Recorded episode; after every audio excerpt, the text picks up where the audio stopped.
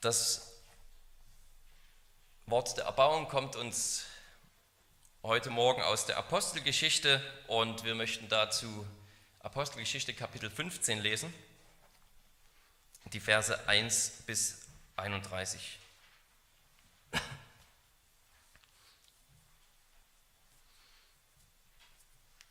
Apostelgeschichte 15, die Verse 1 bis 31.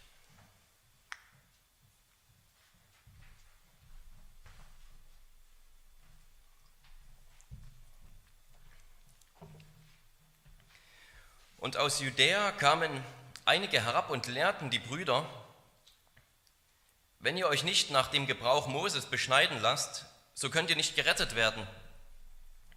Da nun Zwiespalt aufkam und Paulus und Barnabas eine nicht geringe Auseinandersetzung mit ihnen hatten, bestimmten sie, dass Paulus und Barnabas und einige andere von ihnen wegen dieser Streitfrage zu den Aposteln und Ältesten nach Jerusalem hinaufziehen sollten. So durchzogen sie nun als Abgeordnete der Gemeinde Phönizien und Samaria, indem sie von der Bekehrung der Heiden erzählten und von allen Brüdern und allen Brüdern große Freude bereiteten.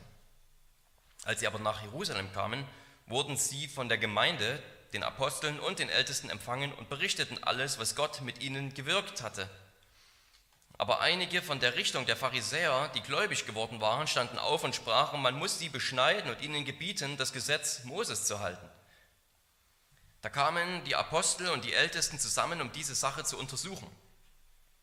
Nachdem, nachdem aber eine große Auseinandersetzung stattgefunden hatte, stand Petrus auf und sprach zu ihnen, ihr Männer und Brüder, ihr wisst, dass Gott lange vor diesen Tagen mitten unter uns die Heiden erwählt hat, dass sie durch meinen Mund das Wort des Evangeliums hören und zum Glauben kommen sollten. Und Gott, der die Herzen kennt, legte für sie Zeugnis ab, indem er ihnen den Heiligen Geist gab, gleich wie uns. Und er machte keinen Unterschied zwischen uns und ihnen, nachdem er ihre Herzen durch den Glauben gereinigt hatte. Weshalb versucht ihr denn jetzt Gott, indem ihr ein Joch auf den Nacken der Jünger legt, das weder unsere Väter noch wir tragen konnten?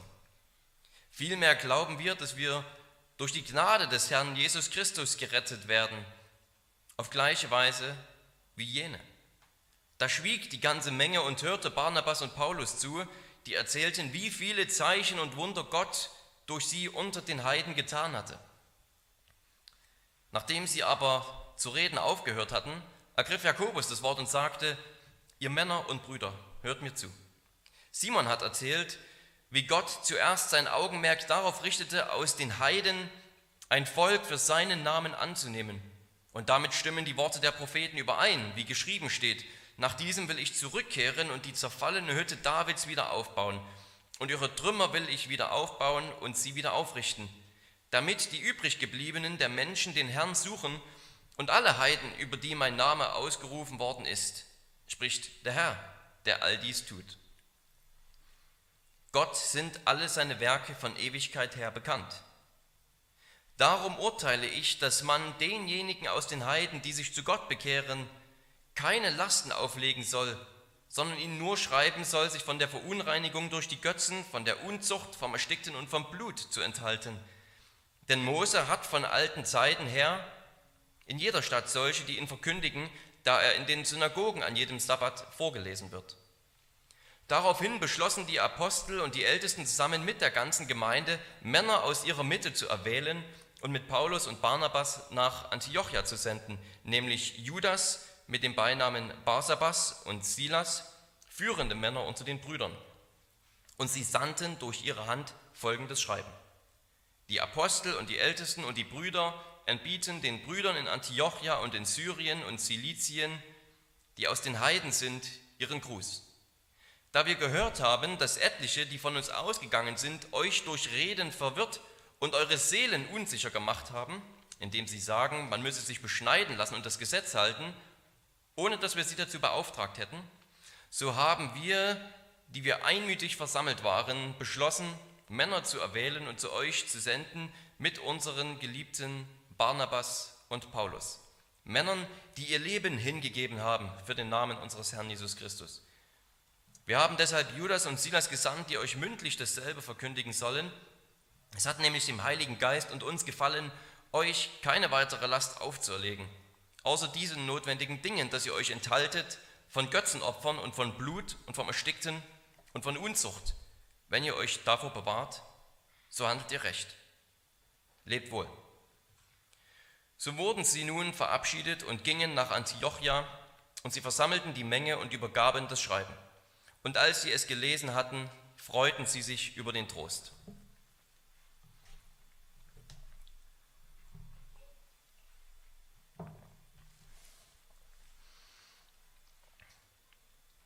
Gemeinde sein, das bedeutet immer auch, dass wir auf neue Situationen angemessen reagieren müssen. Gemeinde zu sein und als Gemeinde zu leben bedeutet, dass wir im Wandel der Zeit, im Wandel der Ansichten, im Wandel der Weltanschauungen, die uns umgeben, uns immer wieder nach Gottes Willen richten müssen, immer wieder klar positionieren müssen. Es das heißt sogar, dass wir als Gemeinde immer wieder im Wandel der Theologie und der theologischen Einsichten alles neu prüfen müssen und uns immer wieder neu positionieren müssen. Und gerade jetzt sind natürlich viele Gemeinden mit einem Wandel konfrontiert, der uns durch Corona sozusagen aufgezwungen, äh, aufgezwungen wird, vielleicht sogar noch mehr durch die Politik. Und die Gemeinden sind damit konfrontiert, sich zu positionieren. Wie geht es weiter? Welche Entscheidungen treffen wir?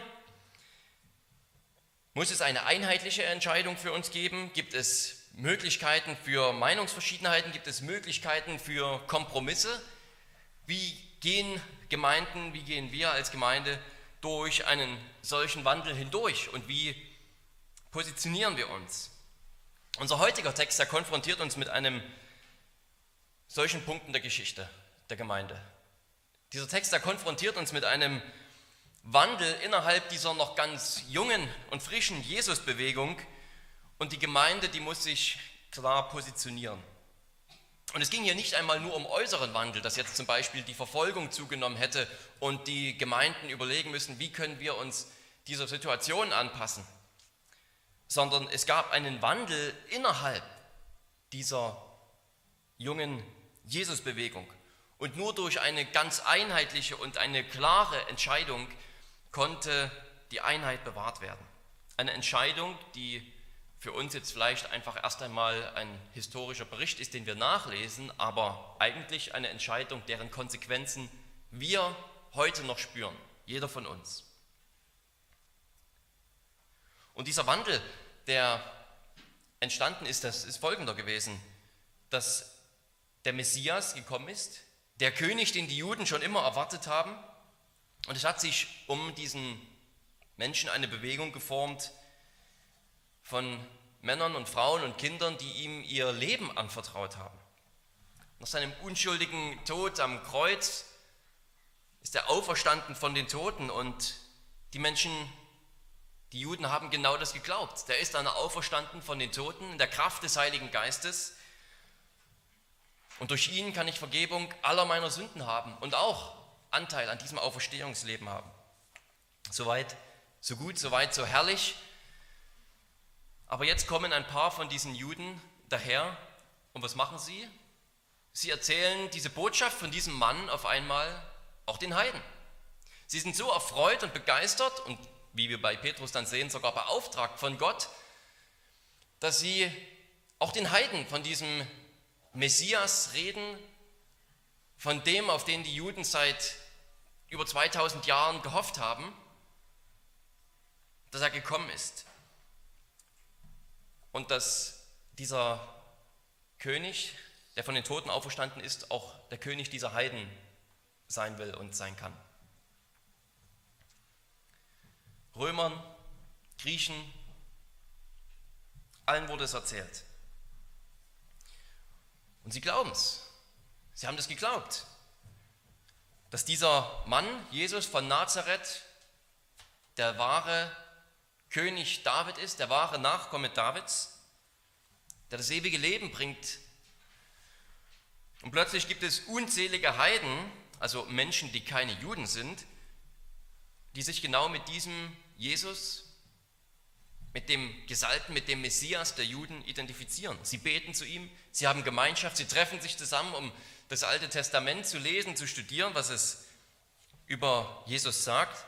Und scheinbar von heute auf morgen hat sich in dieser jungen Bewegung, die zum Zeitpunkt dieses Konzils noch keine 20 Jahre alt ist, scheinbar hat sich von heute auf morgen diese ganze Bewegung verändert. Die Heiden haben natürlich immer mehr Einfluss, aber nicht nur das, sie nehmen genauso für sich in Anspruch, zu diesem König zu gehören, wie die Juden. Aber gleichzeitig übernehmen sie nicht das ganze Zeug der Juden, die ganzen Zeremonien. Sie lassen sich nicht beschneiden, sie essen weiter Schweinefleisch, sie feiern deren Feste nicht mit. Und da gibt es eine Gruppe, die diesen Wandel überhaupt nicht gut findet. Sie findet ihn sogar falsch. Vielleicht hatten sie Angst, Einfluss zu verlieren und die Angst vor Machtverlust ist ja immer eine Realität, auch in Gemeinden. Aber wir kriegen hier einen anderen Grund genannt. Sie haben, ihnen geht es scheinbar nicht so sehr um den Einfluss, zumindest nicht zuerst. Sie finden diesen Wandel falsch, weil sie theologisch davon überzeugt sind, dass er falsch ist. Du kannst eben nicht zu diesem König Jesus gehören und gleichzeitig wie ein Heide sein. Du kannst nicht zu diesem König gehören, ohne nicht auch wie die Juden zu leben, die das Volk dieses Königs sind. So haben sie gedacht.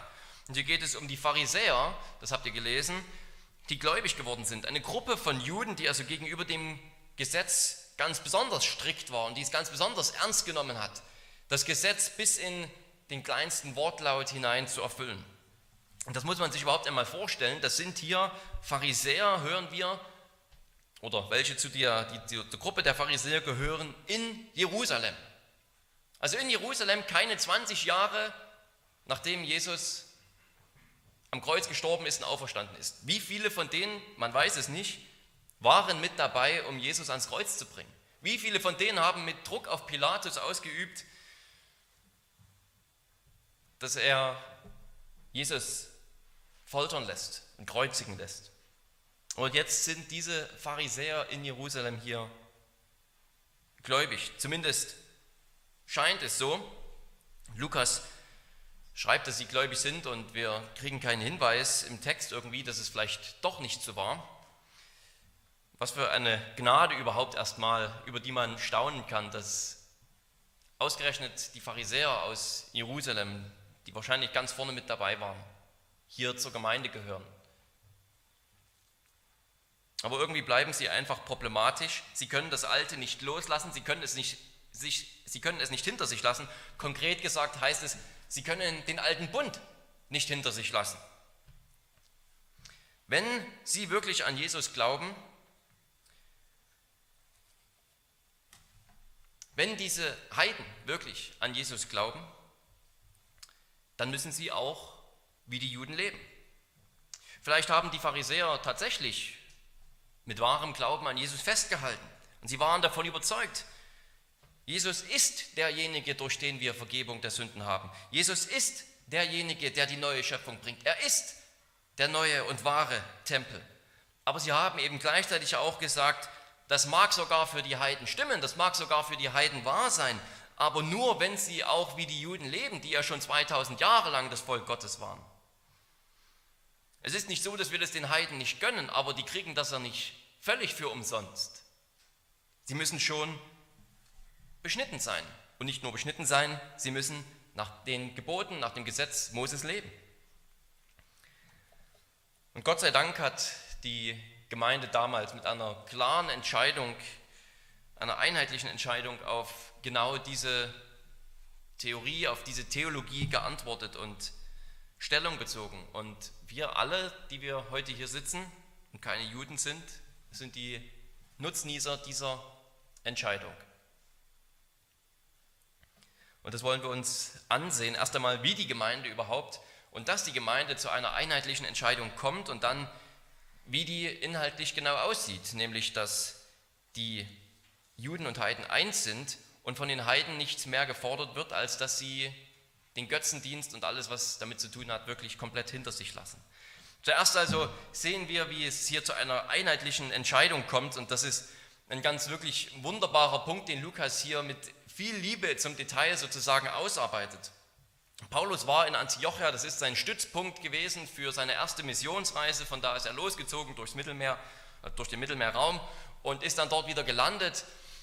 Und die Gemeinde in Antiochia war eine der ersten großen, wo wirklich ein Riesenhaufen von Heiden zum Glauben gekommen ist. Ein wirklich, eine ganz internationale Gemeinschaft, eine ganz internationale Stadt und Gemeinde.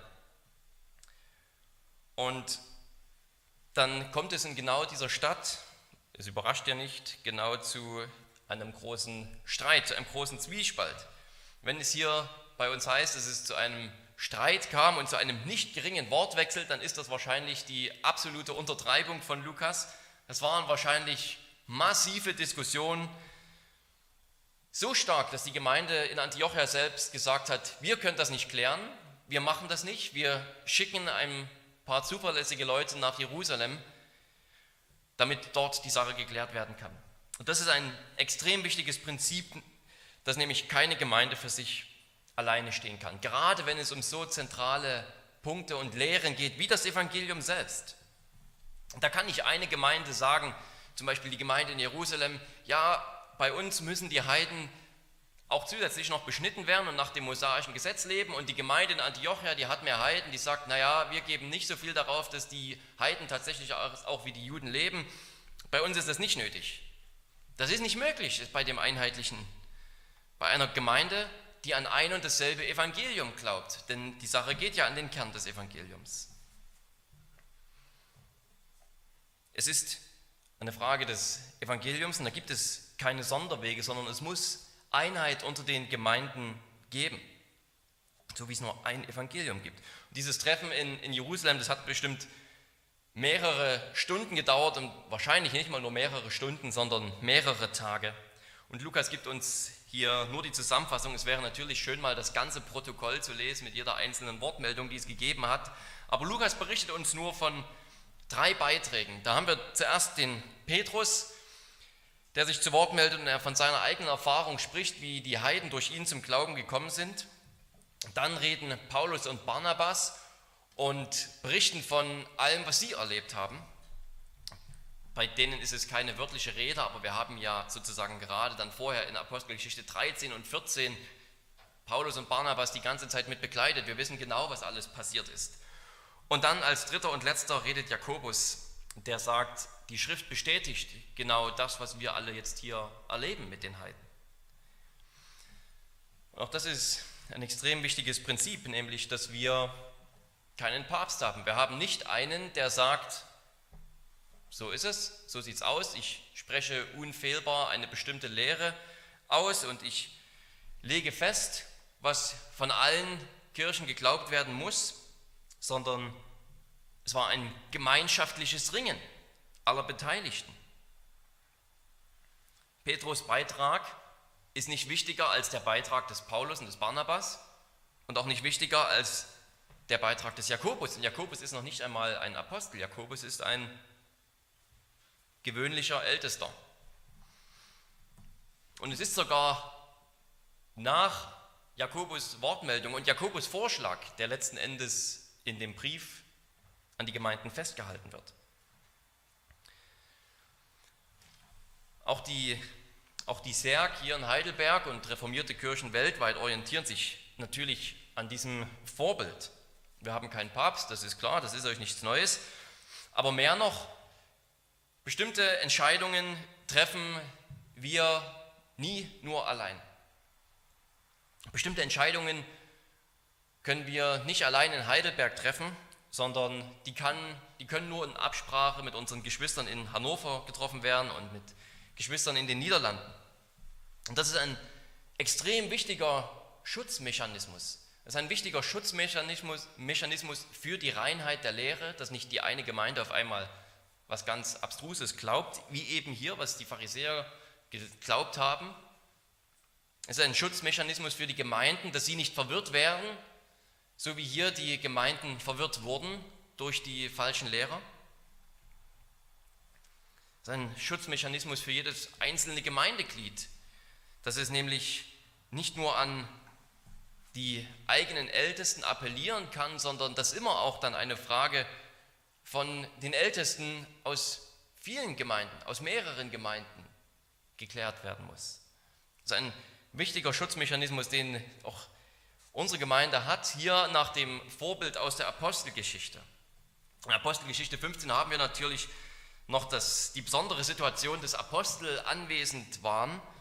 Das haben wir in der Serg auch nicht, ist euch bestimmt auch aufgefallen. Aber es treffen ja nicht einmal nur die Apostel eine Entscheidung, sondern schon bei der Aussendung aus Antiochia wird gesagt, dass Paulus und Barnabas zu den Ältesten und Aposteln in Jerusalem gehen sollen. Und auch der Brief ist dann zusammen im Namen der Ältesten und Apostel geschrieben worden. Und die Entscheidung ist zusammen von den Ältesten und den Aposteln gefällt worden.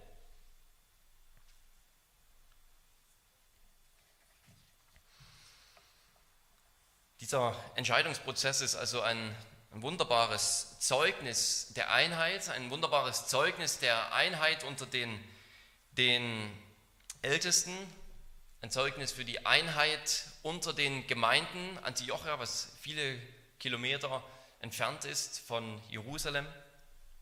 Und dann geht dieser Brief sogar noch weiter an andere Gemeinden, Zilizien und so weiter.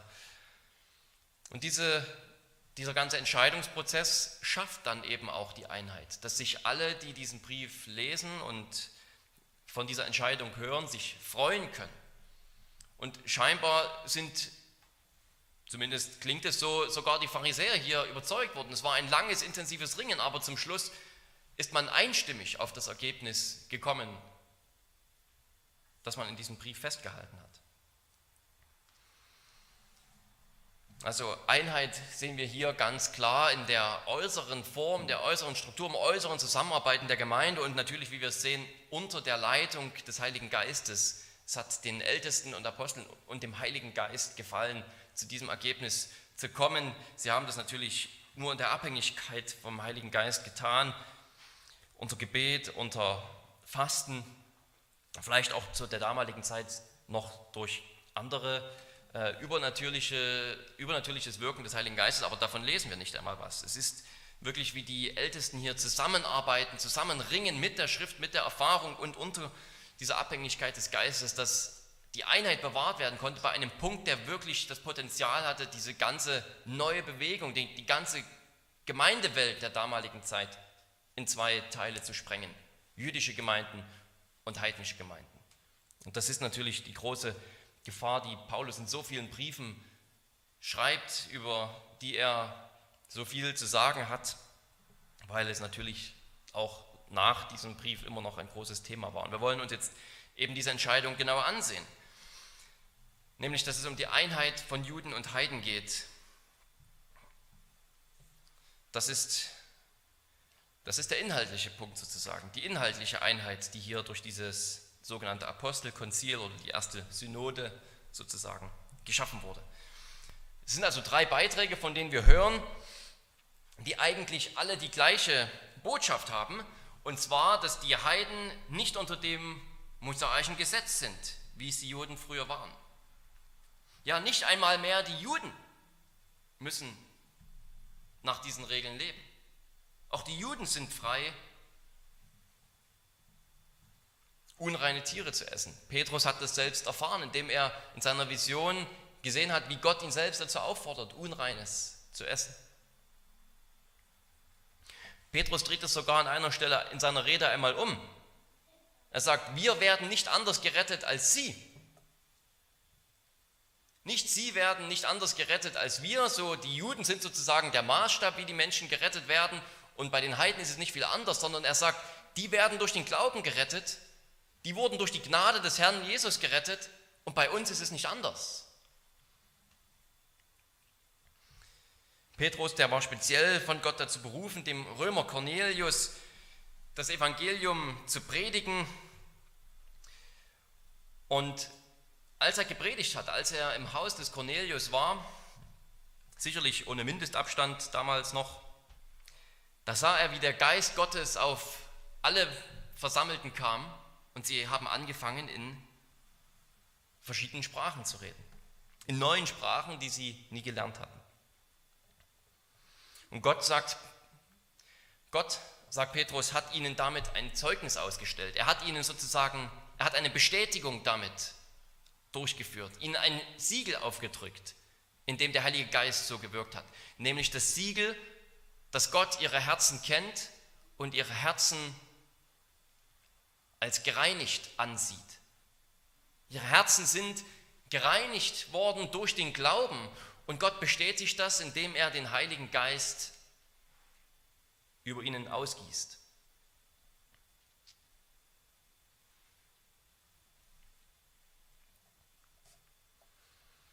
Diese Reaktion, die es bei Cornelius gab, dieses übernatürliche Wirken des Heiligen Geistes, dass sie in verschiedenen Sprachen geredet haben, das sehen wir heute vielleicht nicht mehr, wenn Menschen zum Glauben kommen.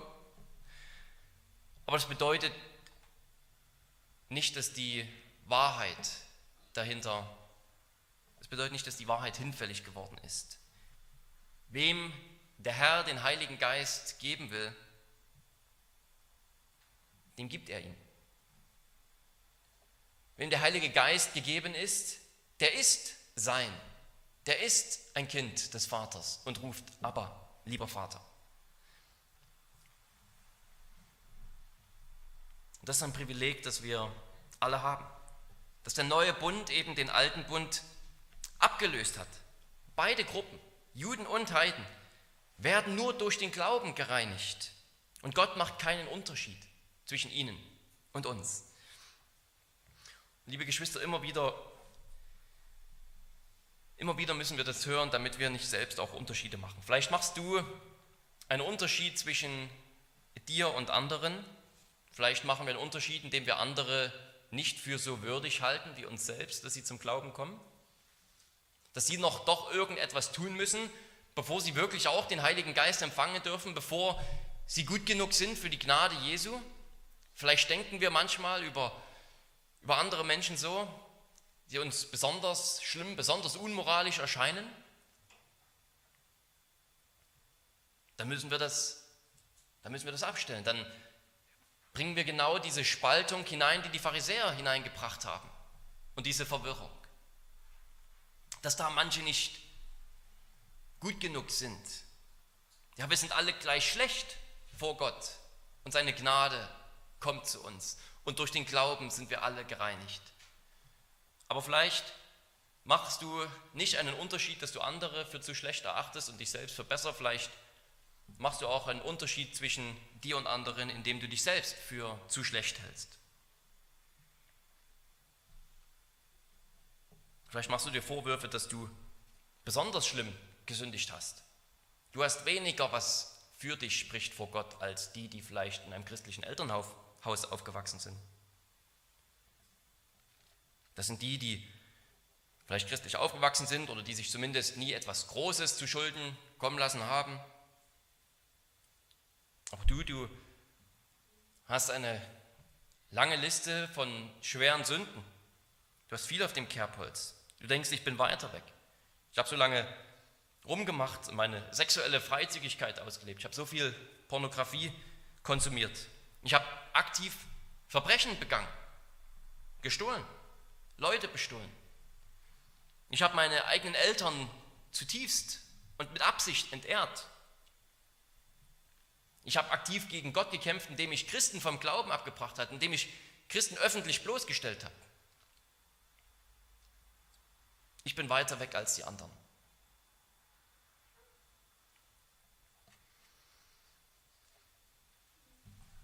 Aber niemand ist zu weit weg für die Liebe Gottes. Diejenigen, die scheinbar näher dran sind und diejenigen, die scheinbar weiter weg sind, sie werden alle durch die gleiche Gnade des Herrn Jesus gerettet, der uns von allen unseren bösen Werken befreit, der uns von allem Bösen reinigt, wenn wir unser Vertrauen auf ihn setzen. Gott reinigt die Herzen eines jeden Menschen, der auf Jesus sein Vertrauen setzt, der an ihn glaubt. Allein aus Gnade wirst du gerettet. Du musst nichts dafür tun. Du musst nicht mehr tun, als Jesus nur im Vertrauen zu erfassen, dass er genau für Sünder gekommen ist, die nichts für sich haben. Die Juden dachten, man muss noch mehr für sich haben, als nur Jesus im Glauben erfassen. Man muss auch noch hinter jüdisch sein, sein Häkchen machen. Moses Gesetz halten, beschnitten sein. Und die Apostel, die Gemeinde in Jerusalem, die kommt zu dem Ergebnis, Gott macht keinen Unterschied. Das bestätigt die Erfahrung und das bestätigt die Schrift.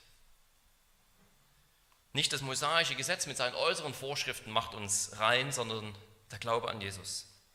Das ist der Punkt, den Jakobus bringen will. Er, beginnt seine Aussage, seine, seinen, kurzen, seinen kurzen Dialog sozusagen oder Monolog mit dieser herrlichen Aussage, dass Gott aus den Nationen ein Volk für seinen Namen genommen hat. Eine, eine Formulierung, die nur so trieft von alttestamentlicher Theologie, von alttestamentlicher Sprache wo Gott genau über die Juden gesagt hat, ich nehme mir ein Volk aus allen Völkern heraus, das mir gehört und meinen Namen anruft, auf dem mein Name gelegt ist.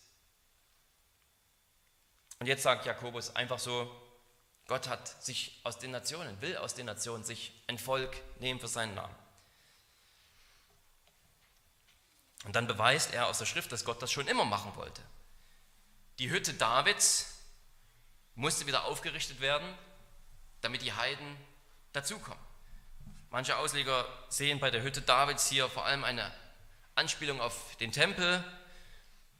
Dafür gibt es gute Argumente. Ich denke zurzeit zumindest eher noch, dass die Hütte Davids hier das Haus Davids ist sozusagen.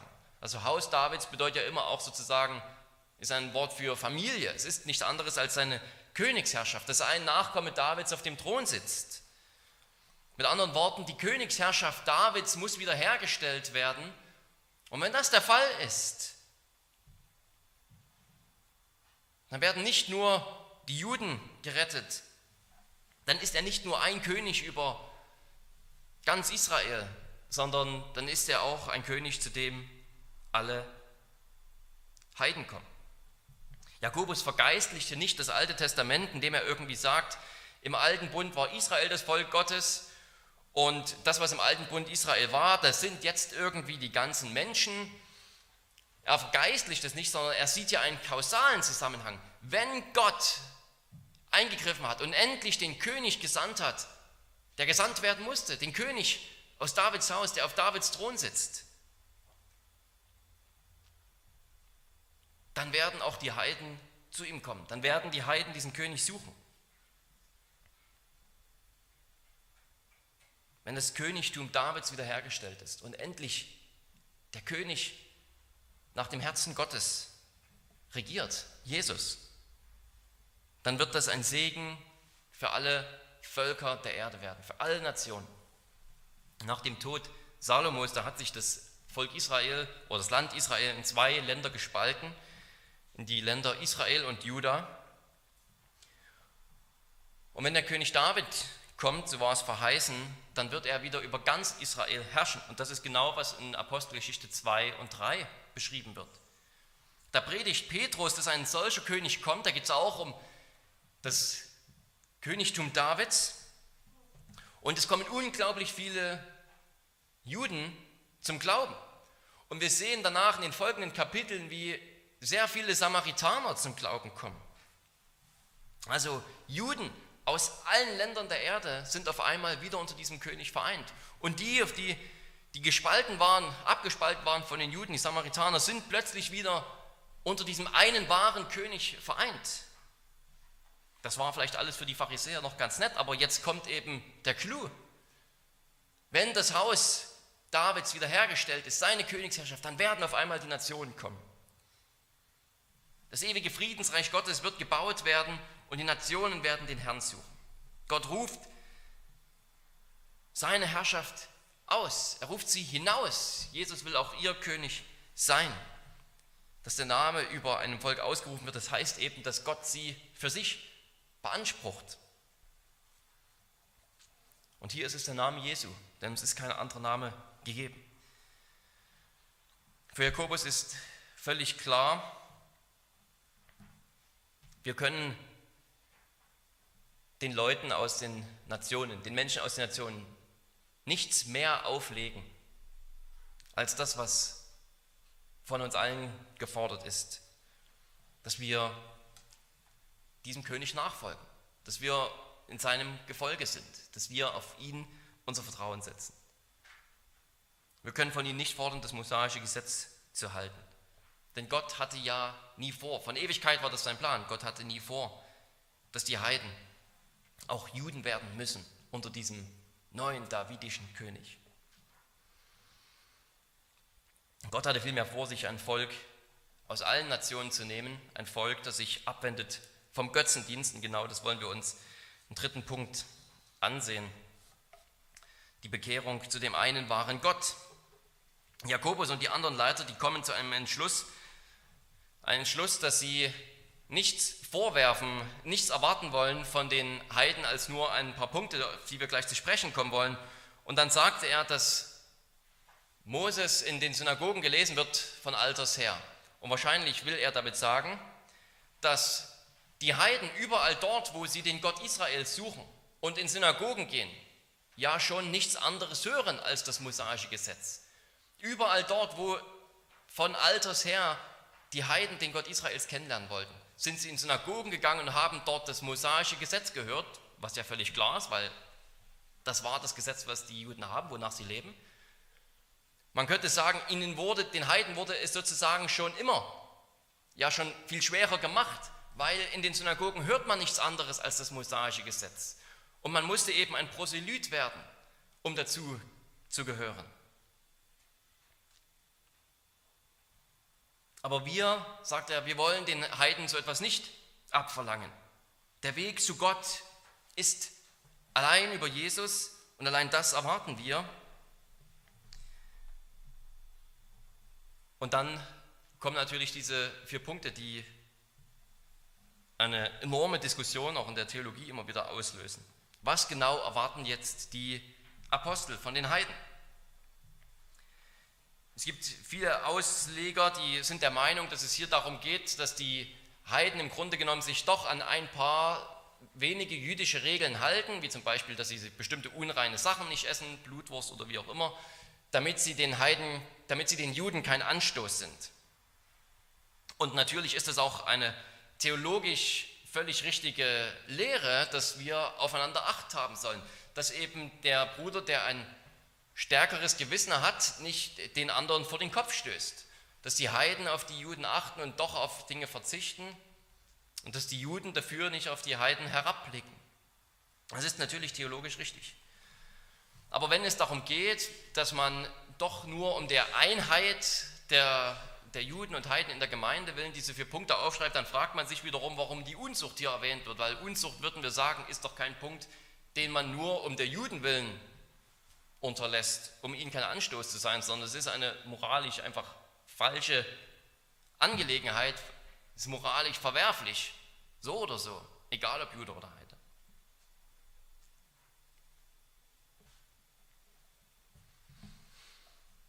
Oder geht es vielleicht doch um Sachen, die zu allen Zeiten verboten sind? Und dann fragt man sich wiederum, ob das heißt, dass wir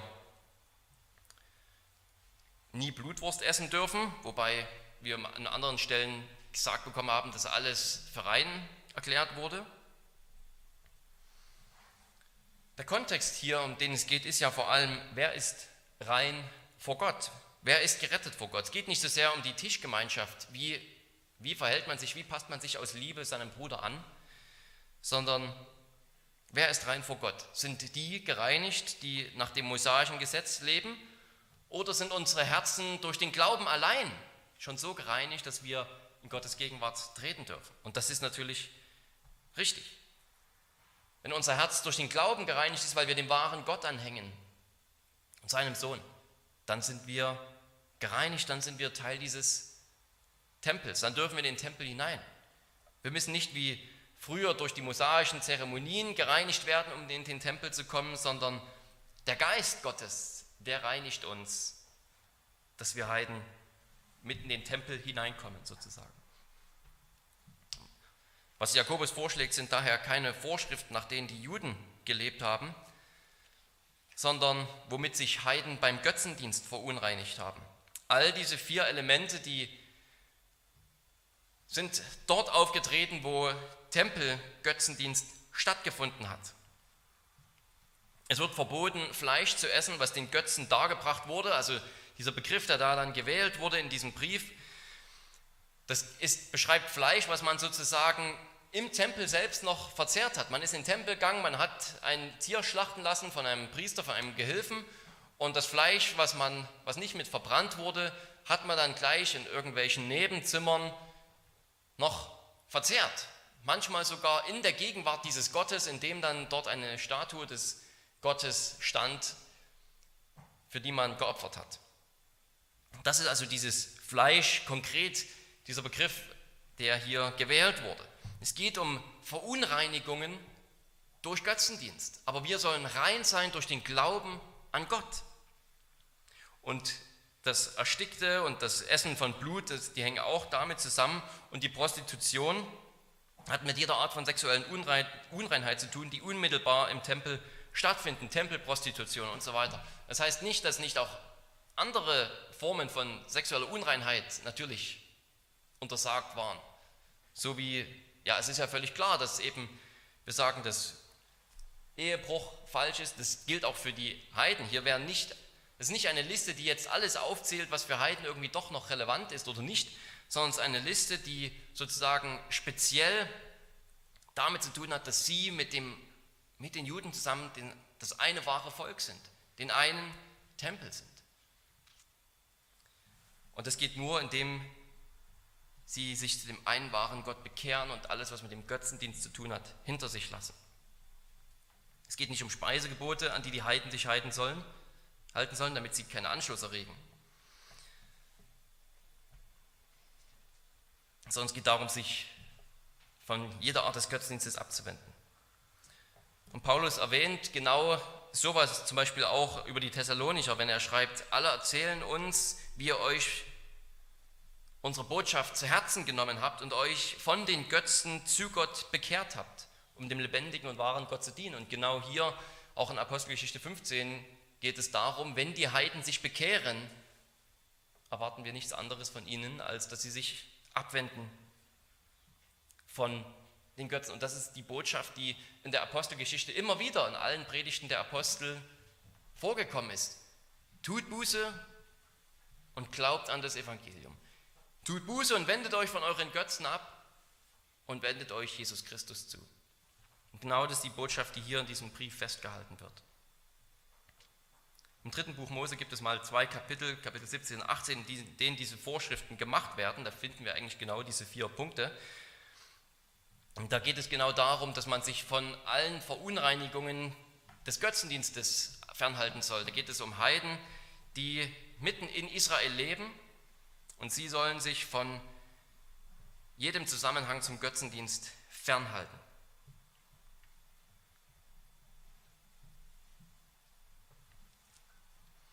Du musst kein Jude werden, um Gott zu gefallen, aber du kannst doch kein Götzendiener bleiben,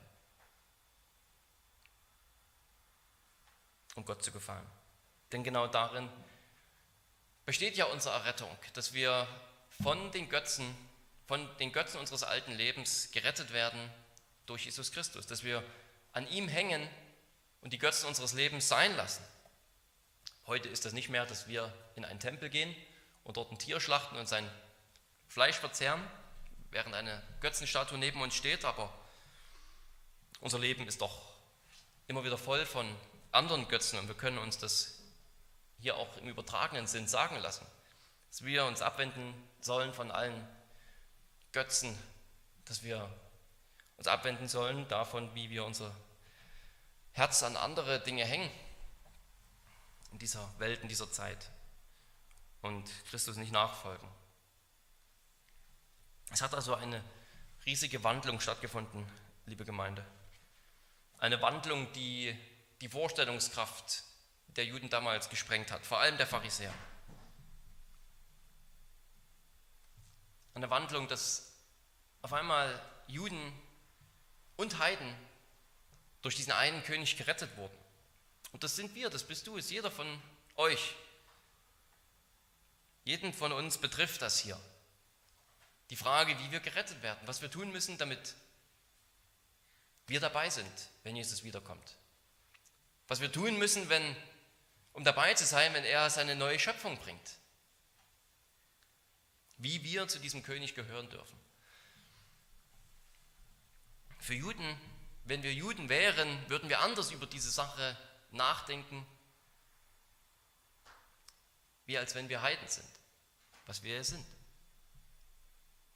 Wir haben keine Verheißung, wir haben keine lange Geschichte, die bis zu den Vätern Abraham, Isaac und Jakob zurückgeht. Aber das heißt nicht, dass wir nicht dabei sein können, dass Jesus nicht unser Gott ist und unser König sein will.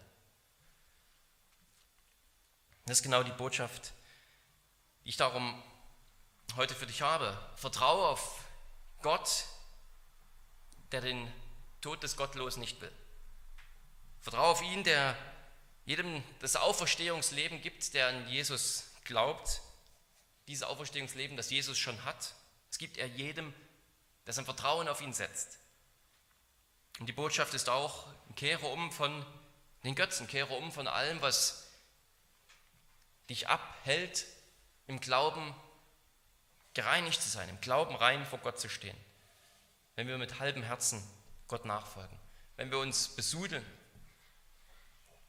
wenn wir denken, wir könnten zum Tempel Gottes gehören und gleichzeitig zum Tempel des Geldes, des Sexes, der Macht oder einfach des völlig selbstbestimmten Lebens. Lasst uns abwenden, lasst uns uns von unseren Götzen abwenden und uns hinwenden zu Gott. Amen. Lasst uns beten. Ja, großer Gott und Vater, wir danken dir von ganzem Herzen, dass du einen Plan in Ewigkeit beschlossen hast, einen Plan,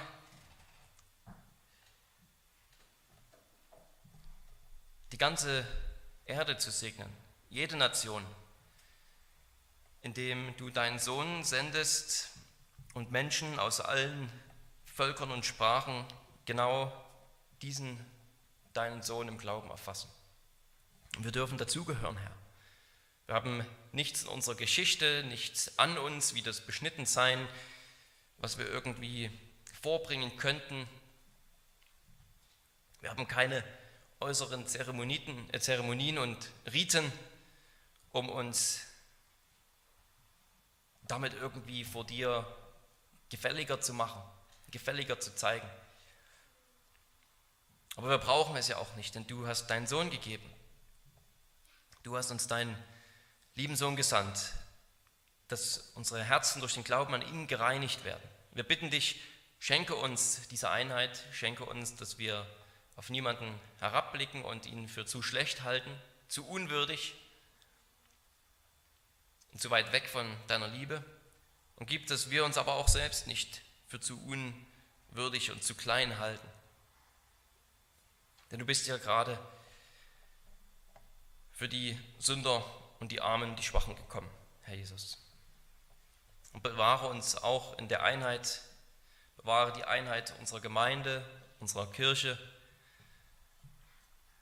dass wir auch einstimmig sind und dass wir einstimmig uns darüber freuen und dich loben, dass wir durch den Glauben einverleibt werden in die Gemeinde.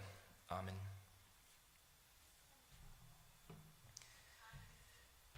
Ich bitte euch aufzustehen, damit wir gemeinsam auf die